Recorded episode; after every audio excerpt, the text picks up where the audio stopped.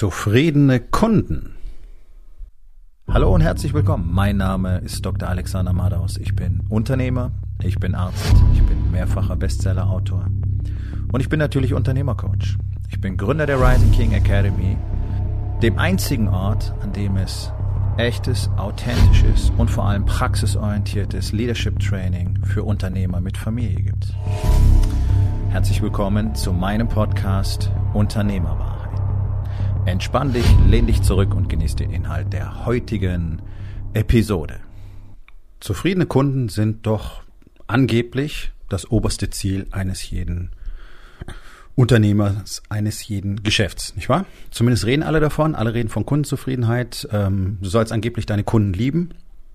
Es ist cool, wenn es Leute tun, obwohl ich es nicht für richtig halte, aber ich merk's nicht. Ja, und du wahrscheinlich auch nicht. Ähm, also, wenn du Kunde bist, wie oft hast du wirklich ein richtig gutes Erlebnis? Das ist doch die erste Frage. Und achte doch mal drauf, wo dein Ergebnis nicht gut ist.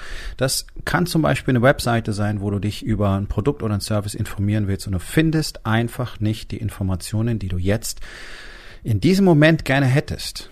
Und du findest irgendwie auch keinen Fluss der Informationen. Also du bekommst einfach nicht das Ergebnis, was du gerne hättest. Was ist das Ergebnis? Du verlässt die Webseite wieder, du guckst woanders. Ja, das ist ganz entscheidend. Die allerwenigsten achten auf solche Dinge, sondern ja, wir haben ja eine Website, die ist cool, die hat irgendein Designer gemacht und fertig. Ja, aber ist die auch wirklich gut? Ist die inhaltlich gut? Und ich lerne da täglich dazu und das wird wahrscheinlich nie aufhören. Wahrscheinlich kannst du streichen, das wird nie aufhören. Ich lerne in allen Aspekten täglich dazu. Ähm, ich beschäftige mich seit Jahren intensivst mit Marketing und merke, dass das ein endloses Feld ist und gerade auch ähm, diese Art und Weise, tatsächlich in der Kommunikation dem anderen das zu vermitteln, was er jetzt in diesem Moment braucht und nichts anderes ist ja Marketing, ist wirklich, das muss man trainieren und trainieren und trainieren und lernen und lernen und lernen und vor allen Dingen offen für Feedback sein. Ja, siehe meine letzte Podcast-Episode. Feedback ist ein essentieller Bestandteil. Ich habe nicht umsonst jemanden, mit dem ich zusammenarbeite und hole mir von da Feedback und lerne daraus jedes Mal. Einfachste Dinge zum Teil, die ich aber selber so nicht wahrnehme. Ja, so, also es beginnt damit einfach mal zu gucken, wie, wie fühle ich mich selber jetzt hier in diesem Kontakt? Wie fühle ich mich selber, wenn ich irgendwo Service brauche, wenn irgendwas nicht funktioniert hat, wenn ich mit dem Kundendienst rede? Ist entscheidend, mal da anzufangen. Ja, da gibt es Begriffe wie Customer Journey, versuchen sich Leute das großartig vorzustellen. Nein, einfach mal selber durch Prozesse zu gehen und sich zu überlegen, warum ist das so? Und ganz ehrlich, ich glaube, ich könnte fast jede Branche mittlerweile sehr gut darüber beraten, wie man tatsächlich einfach abliefert. Denn das ist in Deutschland eine Katastrophe. In Deutschland ganz besonders, weil es offensichtlich egal zu sein scheint. Hier habe ich immer wieder das, das Gefühl, gib mir dein Geld, hau ab. Und genau das tun Kunden, die hauen ab. Und hier möchte ich ganz gewaltig davor warnen, dass du sagst, na ja, wir haben noch Kunden und die sind auch zufrieden. Ähm, beschäftige dich mal mit dem Begriff Survivor Bias. Das ist ein feststehender Begriff. Da gibt es ein sehr schönes Beispiel dafür. Ähm, da ist er geprägt worden. Und zwar hat man in England im Zweiten Weltkrieg äh, die Einschusslöcher an den zurückkehrenden Kampfflugzeugen analysiert. Und dann hat man ein bestimmtes Muster immer wieder gefunden. Und dann hat man gesagt, okay, dann lasst uns doch die Maschinen genau da verstärken, weil irgendwie all diese Maschinen an den gleichen Stellen Einschusslöcher haben. Und da war ein Mathematikstudent äh, als Soldat gerade dort an diesem Luftwaffenstützpunkt und er hat darauf hingewiesen, dass das die falsche Betrachtungsweise ist. Warum? Weil das die Maschinen sind, die zurückgekommen sind. Das heißt, mit den Einschusslöchern an diesen Stellen kann eine Maschine mit einem lebenden Piloten wieder zurückkehren. Mit den Einschusslöchern an den anderen Stellen, nämlich zum Beispiel im Bereich der Pilotenkanzel, kommen die Flugzeuge nicht zurück. Also hat man die Flugzeuge dort verstärkt, wo die zurückkehrenden Flugzeuge keine Einschusslöcher hatten. Und tada, die Überlebensrate von Flugzeug und Pilot stieg. Und wie man das Ganze falsch macht, haben auch die Engländer demonstriert, nämlich im Ersten Weltkrieg. Im Ersten Weltkrieg haben die Engländer den Stahlhelm eingeführt auf ihr, in ihren Truppen. Und auf einmal kamen mehr und mehr schwere Kopfverletzungen ins Lazarett. Dann hat man gesagt, oh, die haben Stahlhelme auf und jetzt haben sie schwere Kopfverletzungen, wir schaffen die wieder ab. Nein, die sind ansonsten alle gestorben. und hatten jetzt immerhin in Anführungszeichen nur schwere Kopfverletzungen. Deswegen kamen sie wieder. Also Stahlhelm war genau die richtige Idee. Deswegen gibt's auch äh, Helme für Soldaten bis heute. Mittlerweile sind sie aus Kevlar und so weiter. Ist ja egal. So, also der Survivor Bias ist katastrophal, weil Unternehmen da hinschauen, okay, wir haben ja Kunden und alle die, die weggegangen sind, alle die, die nicht weitergeklickt haben, alle die kein Geschäft gemacht haben, alle die kein Anschlussgeschäft gemacht haben, die kriegst du gar nicht mit. Die tauchen nicht auf. Und das ist ein echter Survivor Bias. Und wie kannst du das besser machen, indem du besser ablieferst? Und da ist der Spielraum wirklich groß. Weil hier in Deutschland ist die normale Kundenerfahrung schlecht. Und das ist nicht nur mein, mein persönlicher Eindruck, sondern das kannst du überall nachlesen und nachvollziehen. Und zwar egal, worum es geht. Egal in welcher Branche. Egal auf welchem Level. Weil man insgesamt sich viel zu wenig Gedanken darüber macht, was die Leute wirklich brauchen. Und da geht es eben nicht drum, deine Kunden zu lieben. Das ist so ein bescheuerter Schwachsinn, dieser Satz. Wenn du jemanden lieben sollst, dann deine Mitarbeiter. Darüber habe ich auch schon mal eine Podcast-Episode gemacht. Sondern es geht darum, deine Kunden zu verstehen. Was brauchen die an dieser Stelle? Was wollen die? Und sie dann einfach irgendwie zu behandeln und zu sagen, ja, wir haben ja da so ein E-Mail-Formular bei Problemen. Ja, das ist cool, aber das ist wirklich, das ist nicht zeitgemäß. Und wir haben in Deutschland halt wirklich ein Problem, dass wir 20 Jahre gepennt haben. Und für Unternehmen ist das überlebensentscheidend, Kunden wirklich gut zu behandeln, Kunden zu halten, sie im Prinzip zu Mitgliedern zu machen, egal in welcher Branche, egal bei welchem Service. Das sind, das sind Dinge, über die wir in der Rising King Academy sehr äh, intensiv sprechen und die ich den Unternehmern dort beibringe, wie man eben dafür sorgt, dass sich Kunden nicht mehr wie Kunden fühlen, sondern wie zugehörig. Ja, man nennt sowas Membership Economy. Versteht hier so gut wie keiner. Und das meine ich nicht herablassen, das meine ich nicht böse, sondern ich finde es extrem schade, weil das die, die Wertschöpfung in einem Unternehmen viel einfacher macht. Ihr kennt alle diesen Satz, Bestandskunden zu halten ist 80 Prozent leichter als neuen Kunden äh, zu finden. Trotzdem reden alle nur noch über Lead-Generierung und Neukundengewinnung und Neukundengeschäft und automatisierte Neukundengewinnung. Ja, was ist denn mit den Leuten, die dich schon kennen? Was ist denn mit den Leuten, die von dir schon gekauft haben? Was ist denn mit denen? Was tust du denn, damit die nie wieder weggehen, damit die weiterhin bei dir bleiben, damit du denen weitere Services, weitere Produkte verkaufen kannst. Da kümmert sich nämlich so gut wie keiner drum. Ja. Und dazu gehört auch, mit Kundenreklamationen, Kundenbeschwerden richtig umzugehen, nämlich nicht einfach den Kontakt zu vermeiden oder sie zu antagonisieren, was in den allermeisten Fällen passiert, sondern grundsätzlich hat der Kunde immer erstmal recht und dann kann es nur eine konstruktive Antwort geben. Erstens fragst du genau nach, was los ist, damit du verstehst, was ihr in Zukunft besser machen könnt. Und dann gibst du ihm, was er braucht, wenn er nicht zufrieden ist mit der Leistung.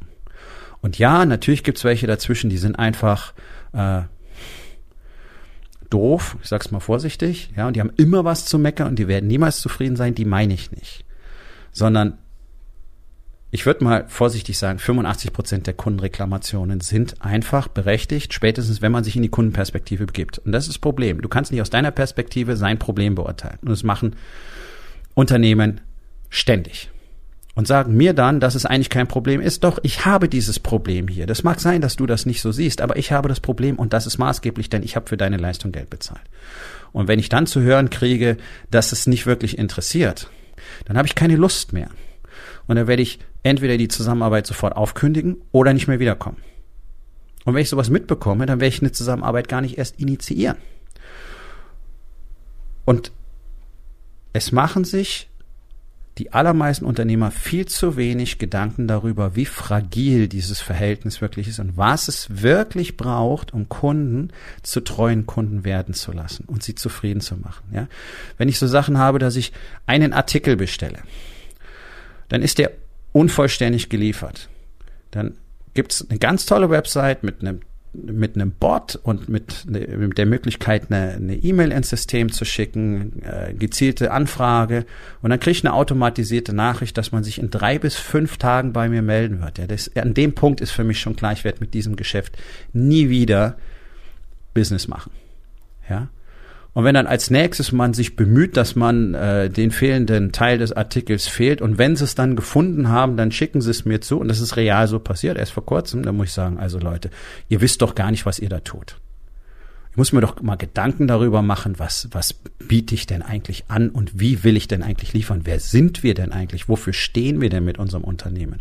Und wenn das deine Mitarbeiter, deine Service-Mitarbeiter nicht wissen und nicht dem Kunden nahebringen können, dann hast du da das Problem. Und deswegen solltest du deine Mitarbeiter erstmal lieben und nicht deine Kunden. Das Buch kannst du getrost vergessen. Ganz ehrlich, weil es dich komplett auf den Irrweg führt. führt. Das grundlegende Problem in Unternehmen sind immer zwei Dinge sagen wir drei Dinge. Leadership, Talent, sprich die richtigen Leute zu haben und die Kultur. Und ich erlebe das in einer Tour mit Hotels zu, zu sprechen wegen Veranstaltungen. Ich mache nur mehrfache Veranstaltungen pro Jahr offline. Es ist eine Katastrophe. Die gesamte Hotelbranche, wie ich sie kennengelernt habe in den letzten Jahren. Egal wer, egal wo, egal was, egal welche Größe, haben es einfach nicht raus zu verstehen, wie man mit Menschen umgeht, damit sie treue Kunden bleiben und damit sie zufrieden sind. Es ist eine Katastrophe. Ja, und es ist jetzt klingt jetzt wie Gemecker, aber es ist einfach real. Und ich möchte, dass du mal drüber nachdenkst, wie du ständig besser werden kannst für deine Kunden. Und das bedeutet nicht, ihn in den Hintern zu kriechen. Und es bedeutet nicht, der Kunde ist König, den Satz mag ich nicht, sondern er hat für etwas bezahlt und das soll er so gut bekommen, wie das geht. Und dieses Verständnis fehlt einfach den meisten. Und das ist sehr, sehr, sehr schade, weil es Milliarden an Umsätzen kostet in Deutschland. Das ist doch das zugrunde liegende Problem.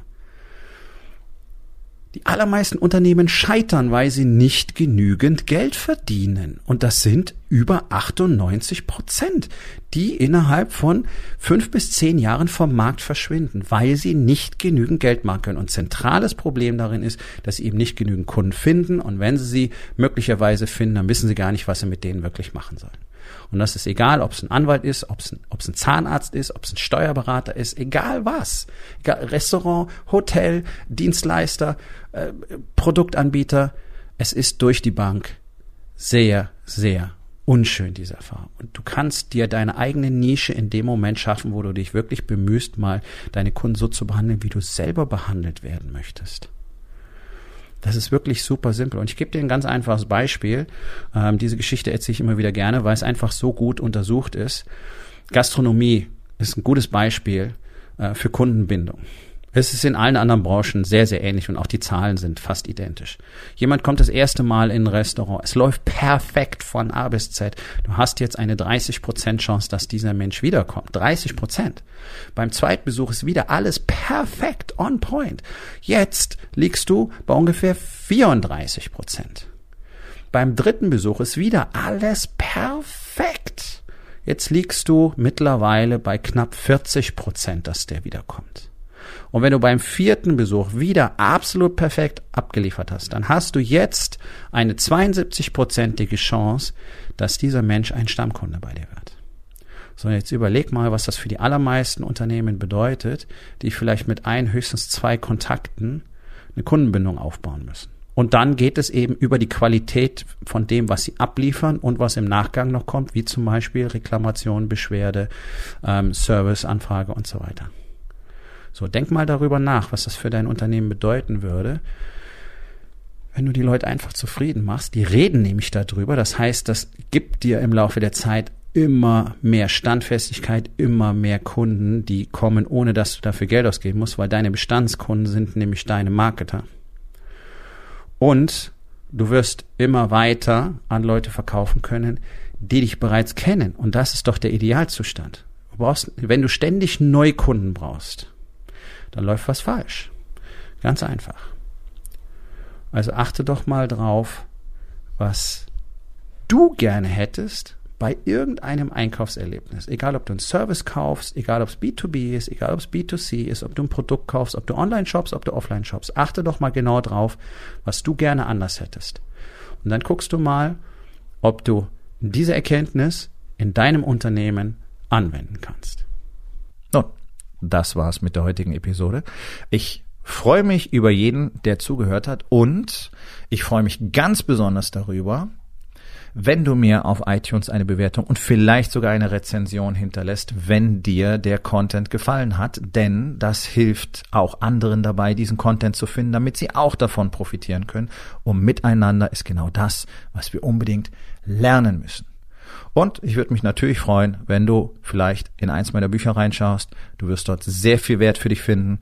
Und wenn es dir gefallen hat, hinterlass mir auch da auf Amazon bitte eine Bewertung und sag's doch einfach weiter, dass dir dieser Podcast gefallen hat und empfehle ihn deinen Freunden. Ich wünsche dir einen erfolgreichen Tag.